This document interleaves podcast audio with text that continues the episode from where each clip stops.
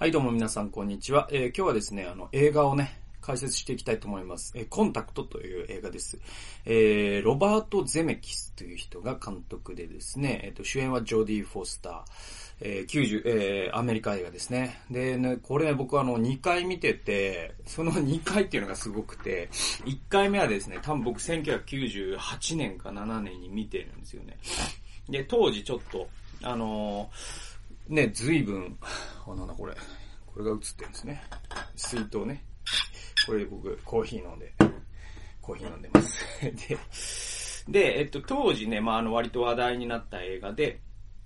で、僕ね、これあの、当時僕大学生だったんで、あのー誰だったので、家にテレビなかったんですよ、僕、大学の時。えーだから、あなんか、教会のね、あのね、人？教会の人？同じ教会に行ってる、えー人のお家に招かれた時に、なんかちょっと見ないなんつって、まあ、あの、新作 DVD を借りてきて、当時 VHS だったかもしれないぐらいですけど、えーそれをですね、うんと見て、見させてもらって、あ面白かったんですよね。で、面白かったなと思ってて、で、もう一回見たのが2017年なんで20年後だったっていうですね。いや、今から3年前ぐらいに僕ちょっとその Amazon プライムでタブレットでなんか移動中とかに見て、あ、なんか改めてこの映画ってすごかったんだなと思って、うーん、で、なんか今回急に語りたくなったんで語ります。で、えまず、この、ロバート・ゼメキスですけれども、うん、この人ね、他の作品で言うとですね、バックトゥ・ザ・フューチャー撮ってますね。えーっと、あとね、あの、フォレスト・ガンプも撮ってますね。はい。で、えーっとね、最も危険なアメリカ映画っていう、町山智博さんね、映画評論家の町山智博さんの本で僕知ったんですけど、この人ってちょっとね、あれなんですよ、その、フォレストガンプとかも見てるし、バックトゥーザフューチャーとかも僕見てるんですけど、町山智博さんのその本で、うん、指摘されるまで僕気づかなかったんですけど、この人実はですね、ちょっと、うーんとね、なんていうのかな。その、白人至上主義って言ったらいいのかな。ちょっとね、そういったね、傾向のある人なんですよね。その、フォレスト・ガンプというう作品の、うーんと、意図的に何を描き何を描いてないかみたいなところからそういうことがわかるそうなんですけど、これちょっと僕、盲点だったですね。だからまあ、最も危険なアメリカ映画もちょっと、いつか解説できればなと思いますね。あの、国民の創生っていうですね、すごい白黒映画があって、それが実は現代のその、スピルバーグとかにつながる、その、エンターテインメントとしてのアメリカ映画の原点らしいんですね。国民の創生っていうね。それはゼメキスじゃないですよ。で、その、国民の創生っていう話が、話っていうか、えっと、映画が実は、クークッククランクークックスクランか。えっと、KKK ってわかります？わから、えっと、こういうね、細長いね、白い、とんがりコーンみたいなのを 被って、目だけ開いてるっていう。えーあれは秘密結社で、えっと、白人至上主義者の秘密結社なんですね。はい。で、それに関する映画なんですよ。だから、えに実はアメリカ映画ってそのルーツからして白人至上主義みたいなものが、あの、ルーツからしてあるんだよっていう、っていう話なんですね。で、だから、そう、結構面白いですよ。だからそのアメリカ映画って、アメリカ映画の歴史って本当面白くて、うんと、それが、実はその、アメリカ映画50年代にですね、またその、ルーツがそういうものであって、で、で、50年代は今度は反響の嵐というかですね、あの、レッドパーチって言って、あの、なんだっけ、えっと、マッカーシズム？マッカーシズム？マッカーシーという上院議員が、えー、旗を振ったね、えっと、レッドパージっていうのがあるんですよ。それはもう、共産主義者をこの世界から駆逐しようっていう運動があったんですよ。えーそれで、えっと、結構多くのハリウッドの関係者は、えっと、お前は、あそういう共産主義を信じている人と付き合いがあっただろうみたいな形で逮捕されたりとかして、行くんですよね。はい。んで、ハリウッドというのはそれ以降、割とですね、そういうその国家主義的な場所になっていくわけですよ。その、要は、共産主義って左っぽいってことですよね。で、左っぽいものが全部排除されていくと、その右っぽいものだけが残るのでっていうことがあって。で、そういう時代があって、今は割かしハリウッドはリベラルに、なってきてるんですよ。それは近年、うんと、アカデミー賞を取る作品を見てもわかるように、それでもハリウッドは未だにそのなぜか黒人が受賞するはずのところをしないとかっていうことで批判されたりもしてるんですけど、だから今回、その、韓国人の監督が撮ったあ映画、あの、半地下の家族がハリウッドの、えっ、ー、と、アカデミー賞の作品賞を取ったっていうのは本当に大きな出来事なんですよね。ハリウッド変わってきたな。アカデミー変わってきたなっていうね、えー、そういう一つの兆候でもあると思うんです。で、まあ、ロバート・ゼメキスというのはそういう中で、えー、割かしそういう、なんていうのかな、うん、あのー、そういう白人至上主義みたいなものに親和性が高いんだよっていうのを言われて初めて気づいた。えだからといって僕は、あの、ゼメキスの作品が面白くないとは全く面白く、え思わなくて、あの、バックトゥザフューチャーなんてそれは面白いですよ、あんなもん。あんなもん面白い決まってるし、えー、フォレストガンプも面白かったし、それでいてコンタクトはもう僕は一番面白かったかなそのゼメキスの今挙げた3個の中で少なくとも一番面白かったですね。で、コンタクトはね、原作がありますね。カール・セーガンっていう、うん、と SF 小説家の原作作品を元にした映画なんで、えー、面白かったです。で、このね、またテーマが良くてですね、あのね、科学と宗教っていうのがテーマなんですよ。それで、えっと、僕、大学生の時は十分楽しめてなかったなと思ったんですよね。20年越しで見て。だから映画って時々なんか10年おきぐらいに同じものを見ると本当面白いね、なんかね、発見があっていいなと思ったんですけど。で、このね、その科学と宗教っていう、だから今見ても本当に普通に面白くて、で、えっと、この、まあ、ストーリーは結構単純で、えっとね、主人公がエリーっていう人で、まあ、あの、ジョディ・フォスターなんですけど、で、エリーはですね、あの、お父さんが科学者なんじゃなかったかな、確か。えー、っと、それで彼、彼女はもうちっちゃい頃からなんか望遠鏡を買い与えられたら、もうそれに夢中になっちゃってね。で、そのもう星にもう取り憑かれちゃうんです。宇宙の魅力にね。で、おじい、えー、っとね、お父さんがね、ちっちゃい時に死んじゃうんですよ、その科学者のお父さんが。それで、えっと、彼女にとって、その、夫、その、自分、その、その後ね、もう急に、その、えっ、と、お父さんから絵本の読み聞かせをしてもらって幸せな家庭があります。で、お父さん科学者で彼女も科学、科学少女なんですね。で、えっと、えー、その場面から急にね、もう30代ぐらいになっちゃうんですよ。だからもう急にズドンと飛ぶんですよ。で、30代のもう、えっと、アメリカ切っての天体科学者の一人になってるんですね、彼女はね。エイは。え、だけど、その、子供のシーンの最後にお父さんが死ぬんですよね。で、まあ、事故かなんかで死ぬんですけど。それで、えっと、彼女にとって、実はその、宇宙の秘密を解き明かすということが、お父さんを追い求める旅なんですよ。彼女の内面にとってはね。で、彼女はそれを、うすうす自分でも気づいてるんですよ。宇宙の彼方に行けばお父さんに会えるかもしれないっていう。まあ、それは現実的ではないけど、なんかこう、えっ、ー、と、宇宙の神秘に迫るということと、あの、会えなくなってしまったお父さんに会うということが投影されてるんですよ、彼女の中で。っていうことが、えー、まあ、序盤で明らかになるんです。明らかにされる。その手際もまたいいわけですよ。ああこういうことなんだっていうわけですよね。でいて、えっと、その彼女が、あその、アメリカの大きな天文台で働いてるんですけども、その天文台で働いてる時にある事件が起こるんですよ。それは何かっていうと、え宇宙から、あなんか、信号が来とると。ね。で、な、なんだったかな確か、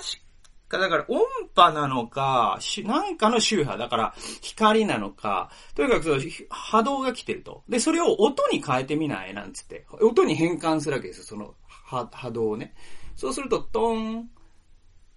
トントン、トントントン、トントントントントン、つって。トントントントントントントン、つってね。っていう風にな、な。あれこれってなんか、数だよねなんつって。ね。なってくるんですよ。で、か、じゃあちょっと書いてみないつって。それを書いてみるんです。最初1。で、2。で、3。で、5。で、7って言って。で、えっと、次が、11つって。13って言って。17って言って。え？これって、素数なんじゃないのってなるんですよ。はい。素数です。素数皆さん 知ってます？知って、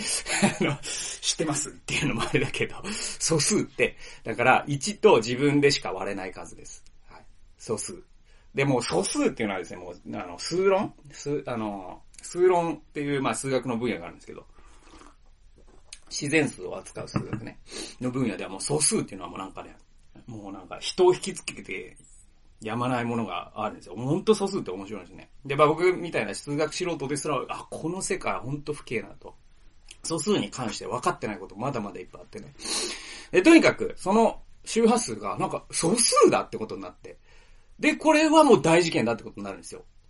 で、なぜなら、それって素数って一番ユニバーサルな概念じゃないですか。ね。もし地球外生命体というものがいるならば、それが知能を持っているならば、素数というものでコミュニケーションを取れるはずだと考えるっていうのは、至極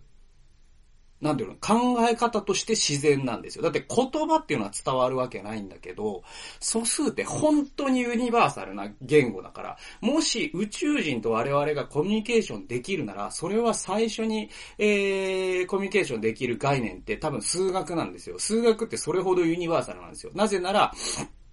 あの、アメリカ人と日本人でおはようっていうのは言葉が違うし、仕草も違うじゃないですか。握手っていう概念ですら、宇宙人としたら握手っていうのはお前死ねっていう記号になるかもしれないですからね。で、これは宇宙人にとっては、もう、あの、お前が好きだっていう中指立てるっていうのが、I love you かもしれないですからね、宇宙人にとったら。ね、これって、だから日本、もう地球人だったらもうこれは絶対ダメだけど、宇宙人だったら逆かもしれないとかあるんですよ。だけど、宇宙人にとってですね、もう地球人にとっても、えっと、あの、なんだろうな。あのー、そうだな。あの、さ、直角三角形の、えっと、えっと、なんだっけ えっと、えっと、面積の求め方であったりとか、あとなんだろうな、あのー、あるじゃないですか。えっ、と、二辺の積が、えっ、と、その、対、えっ、と、この、この斜めの積と等しいっていう、ね、A の2乗プラス B の2乗イコール C の2乗っていう直角三角形のピタゴラスの定理か。あれって宇宙人にとっても地球人にとっても絶対同じなんですよ。ね？宇宙人にとっても地球人にとっても、え円、円周っていうのが、えっ、と、えー、っと、円の直径かける3.1をパイだっていうのは、宇宙人にとってもそうだし、地球人にとってもそうなんですよ。だから宇宙人と地球人が最初にコミュニケーションできるとしたら、絶対に数学の概念になるんですよ。はい。ね？だって、あと重力の法則だって、えっ、と、宇宙人だと違うかもしれないじゃないですか。だって、あのー、地球の重力とその、その星の重力が違うかもしれないから。だから物理ですらわかんないわけですよ。ね？だって大気圧が違えば食塩が溶ける濃度も違うからね。え、だけど、数学だけはですね、宇宙人も地球人も絶対同じなんですよ。だから素数というものが、えっと、信号で来たってことは、これは、地球外生命体がいるんじゃないかってことになって、もう世界が大騒ぎになるんですね。それで、えっと、エリーがそれを一番最初に発見したから、そのアメリカの大富豪がですね、多分ウォーレン・バフェットとかをイメージしてると思うんですけど、えー、その人がですね、俺がスポンサーになるっつって、彼女を巨大プロジェクトに、えー、彼女をめ、彼女を中心にちょ巨大プロジェクトが、え、立ち上がっていくんですよ。国を巻き込んだ。えー、それは何かというと、彼女を宇宙に送るっていう、そういうプロジェクトになっていくんですね。で、ここで面白いのがですね、それになんか反対するデモ運動がアメリカの全米各国で起こるんですよ。各地で起こるんですよ。それが何かというと、誰がやってるかというと、えっ、ー、と、宗教原理派と言われる、まあ、キリスト教原理主義ですね、言ったらね。だから、えっ、ー、と、まあ、福音主義の人たちです。教会の人たちがそれを反対するんです。地球外生命体なんていない神は私たちを作られたんだとかって言って言うんですよ。んで、これが本当面白いんですけど、なんかね、えっと、この映画見ると、その、結局、その、宗教というものに引きこもることで、自分たちの未知のものっていうものをブロックしようとする。そしてに自分が知らないものを自分の、なんていうかな、世界観から締め出すことで、えー、自分の安全を守るって、これってもう中世みたいな考え方じゃないですか。引きこもりなんですよ。知的引きこもりなんですよ。ね。で、でも彼女、その、エリーは自分の知らないものをとにかく知りたいという探求心があるんですよ。でね、なんか皮肉なことに、エリーは無神論者なんですね。で、この宗教に引きこもっている保守派の人たちは神を信じている人なんですね。だけども、この神を信じて宇宙人なんていないって言ってデモをしている人たちよりもエリーの方が経験に見えるんですよ。なぜなら未知のものに対して畏敬の念を持ってるから。それって神に対する畏敬の念につながりますよね。で、これがだんだんテーマがどんどん明らかになっていくっていうくだりがあって、それが何、ピークに達するのが何かというと、それがですね、すごい国内にですね、アメリカ国内にも議論を呼び起こすんですよ。もう彼女は行くべきじゃない。えー、宇宙人なんかとはコンタクトを取るべきではないっていう派と、いや、あのー、ね、現代の科学で知れることはやっぱりね、知っていかないといけないっていう人たち、まあ、エリーを支持する人たちで二分するんです。で、その時にちゅ、えー、登場するのが、えっ、とね、えー、これパーマーっていう役名なんですけれども、政府のですね、宗教顧問をしている、まあ、キリスト教の司祭なんですけれども、彼は、その宗教界からは異端児と思われてるんですよ。で、なぜなら多分、その、ありきたりな教条主義みたいなものを否定するんですね。で、彼は本当に信仰とは何かっていうのを真摯に求めてる人なんですよ。そしてこのエリーとパーマーがちょっとですね、なんかね、いい感じになるんですよ。で、いい感じになる。まあ、恋をするというか、二人が。はい。エリーとパーマーがですね。それで、だけど、その、エリーは無神論者の科学者じゃないですか。で、パーマーは宗、宗教家なんですよ。で、この二人が、ちょっと、なんか話し合うくだりとかがすごい面白くて。で、えっとね、だから結局、その、宗教の異端児のこのパーマー、っていう人は真理を求めてるんですよ。それは神を知りたいという思いで真理を求めるんです。で、エリーは、その科学というサイドから自分の未知なるものを知りたいという、まあ、いわばもう経験、信仰心と言ってもいいぐらいの、その、未知なものへの探求心を追求してきた人なんですね、エリーはね。で、こっちは神を追求してきた人なんですね。で、その二人がですね、惹かれ合うんですよ。で、彼らの会話っていうのが、つまり科学と宗教の対話になってるんですよね。で、例えばですね、ある夜、パーティーがあって、その時にちょっと二人で、ちょっと夜風に当たらないなんていい感じのね、雰囲気で。で、その彼女のね、なんか、生い立ちの話とかをしてですね。で、えっと、あのー、君はなんで、その神を信じないんだいみたいな形になるんですよね。そのパーマーがね、エリーにね、聞くんですよ。で、そしたらエリーは、オッカムのカミソリの話をするんですよ。オッカムのカミソリっていうのは哲学用語で、オッカムのカミソリってとり割と時々出てくるんで覚えておくといいんですけれども、あの、オッカム、オッカムっていう哲学者の論理なんですよ。オッカムのカミソリって何かっていうと、物事の説明が2つある場合、単純な説明が常に正しいっていう、えー、考え方なんですよ。えー、そうですね。えー、そうですね。例えば、うん、例えば、オッカムのカミソリの代表的なやつは、うん、じゃあね、夫婦が2人で暮らしていました。えー、っと、妻がお腹に包丁が刺さった状態で倒れています。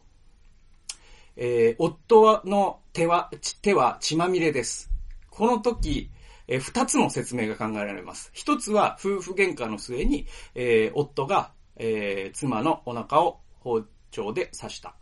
えー、二つ目の説明は何かというと、えっ、とね、えっ、と、妻があの、包丁を地面に突き立てて、どこまで、えっ、ー、と、我慢できるかというチキンレースを始めて、ちょっと失敗しちゃってやっちゃった。で、それを発見した夫は興奮してしまって鼻血が止まらなくなったっていう。この、この二つの説明があった場合、えー、第一の説明の方が単純じゃないですか。だから単純な説明が常に正しいというオッカミの、オッカムのカミソリという原理を使えば、第一の、えー、説明のが正しいということがわかるっていう考え方なんです。これいろんなことに使えるんですけれども、それで、あのー、エリーがですね、こう言うんですよ。そのパーマーにね。神、なんで君はね、神を信じないんだいって言ったら、オッカムのそれる話をしてですね、創造者がこの宇宙を作り、その後に存在証明を放棄したか。つまり創造者はこの宇宙を作ったんだけど、自分が証明すいるという証明する、することをサボってるのか。もしくは存在しない神を人間が脳内に作っただけなんじゃないか。この二つの説明でどっちが単純かっていうと、私は後者の方が単純だと思うのよね。だから、えー、私は神を信じないのよねって言ったんですよ。で、それに対してですね、パーマーも負けてないんですよ。パーマーはどう返したかというと、じゃあ、で、えっ、ー、と、結局その証拠という、だから彼女の前提は、神が作られたなら神が作られたという証拠があるはずじゃないのと。でもないということは人間が勝手に脳内で作り出したって考える方が、オッカムのカミソリ的にはいいわよねっていうわけですよ。で、それに対してパーマーはですね、こう切り返すんですよ。あなたは、君は亡くなったお父さんを愛してるって言うんですね。聞くんですね。そしたら、彼女は、もちろん愛してるわよって言うんですよ。そしたらパーマは、じゃあその証拠は？って聞くんですよ。はい。だから、証拠がないということが、ないということの証明にはならないんじゃないのっていうことですよね。こうやって科学と宗教の対話なんですね、実はですね。で、えー、結果どうなっていくかというと、彼女はですね、行きます、宇宙に。で、その、打ち上げ台に使われるのが北海道なんですね。これがまた面白くて、なんか北海道って、北海道ってこんな場所だと思われてんのみたいなのもちょっとあって面白いんですよ。本当なんかね、シベリア、シベリアっていうかなんかもう本当人類が入ったことない、なんか明治時代でいう映像みたいな感じのイメージで、なんかちょっとすげえな、アメリカの人の考える北海道ってこんななんだ、みたいなちょっと引いたんですけど、北海道に住んでたし、当時ね。で、でいて、まあ、北海道の打ち上げ台からですね、彼女はですね、結局その、まあ、加速器を使うわけですよ。で、まあ、実際ね、その量子論の世界というか、えっ、と、あ、違うわ。えっ、と、だから相対性理論なのか、これは。だからその、えっと、加速器を使って、ある臨界点に達すると、ワームホールというものができて、で、そこから、その、いわゆる光の速さを超えるような、その時空の歪みが起きてですね、そして、その、時空がこう折りたたまれて、で、こう、どこどもドア式に、その、えー、何万光年というところに一瞬で行けるっていう、まあ、一応ね、理論上はああるんですよ、そういうのがね、物理学の世界で。で、それに基づいて、まあ、カール・セーガン物理学詳しいですから、で、そういう加速器で宇宙に行くっていう設定なんですね。で、加速器で彼女は実際にですね、宇宙に行きます。はい。で、あの、行ってですね、えー、どうなるかっていうと、彼女はですね、そこで、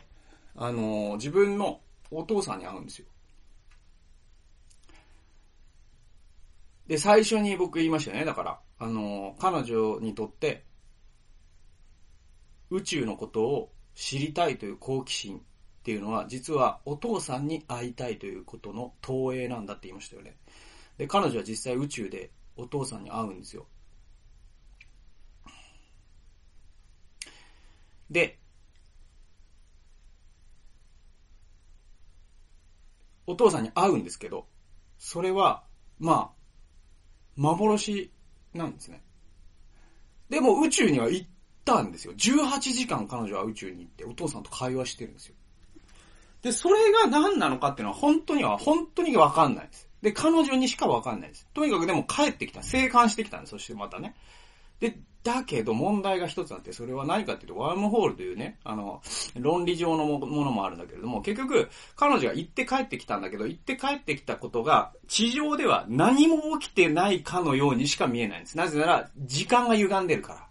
だけど彼女は18時間宇宙にいたって言い張るんですよ。そしてお父さんに会った。まあ夢かどうかわかんないけど、お父さんに会ったみたいなことを言うんです。で、その時彼女はどこにいるかというと、もうカウンセリングルームにいるんです。どういうことかというと、そのプロジェクトのリーダーぜ、まあ、プロジェクトを進行してた人たち全体が彼女がもう行かれちゃったって思ったんですよ。なんかもう、脳神とかなんかでね。で、だからこんな変なこと言ってんだって思言って、だから彼女はカウンセリングルームで問い詰められてるんですよ。で、18時間宇宙に行ったって言うけど、な、何にも起きなかったよ、つって。打ち上げ失敗だったよ、つって。で、でも彼女はまあでも、その科学者だから、それ自分の体験を否定するわけではない、にはいかないので、もう、でも、本当に信じてもらえないかもしれないけど、こうだったんですよって。で、その時に、も、彼女は今度はオッカムのカミソリ返しをされるんです。何かっていうと、尋問してる人がこう言うんですね。じゃあ、あなたに聞くけど、一瞬のうちに宇宙人があなたを宇宙に連れ出し、しかもその証明を放棄したか、もしくはあなたがただ、えー、妄言を言ってるだけか、どっちだと思う？これをオッカムのカミソリで説明するとしたら、どっちが自然だと思うって言うんですよ。そしたら彼女は、まあ、まあ後者でしょうね。オッカムのカミソリ的に言えばね。だけど、主人公の体験としては、まあ、前者なんですよ。はい。で、主人公は、その、まあ、エリーはですね、ごめんなさい。その施設、その質問にはもう私は答えられませんって言うんですよ。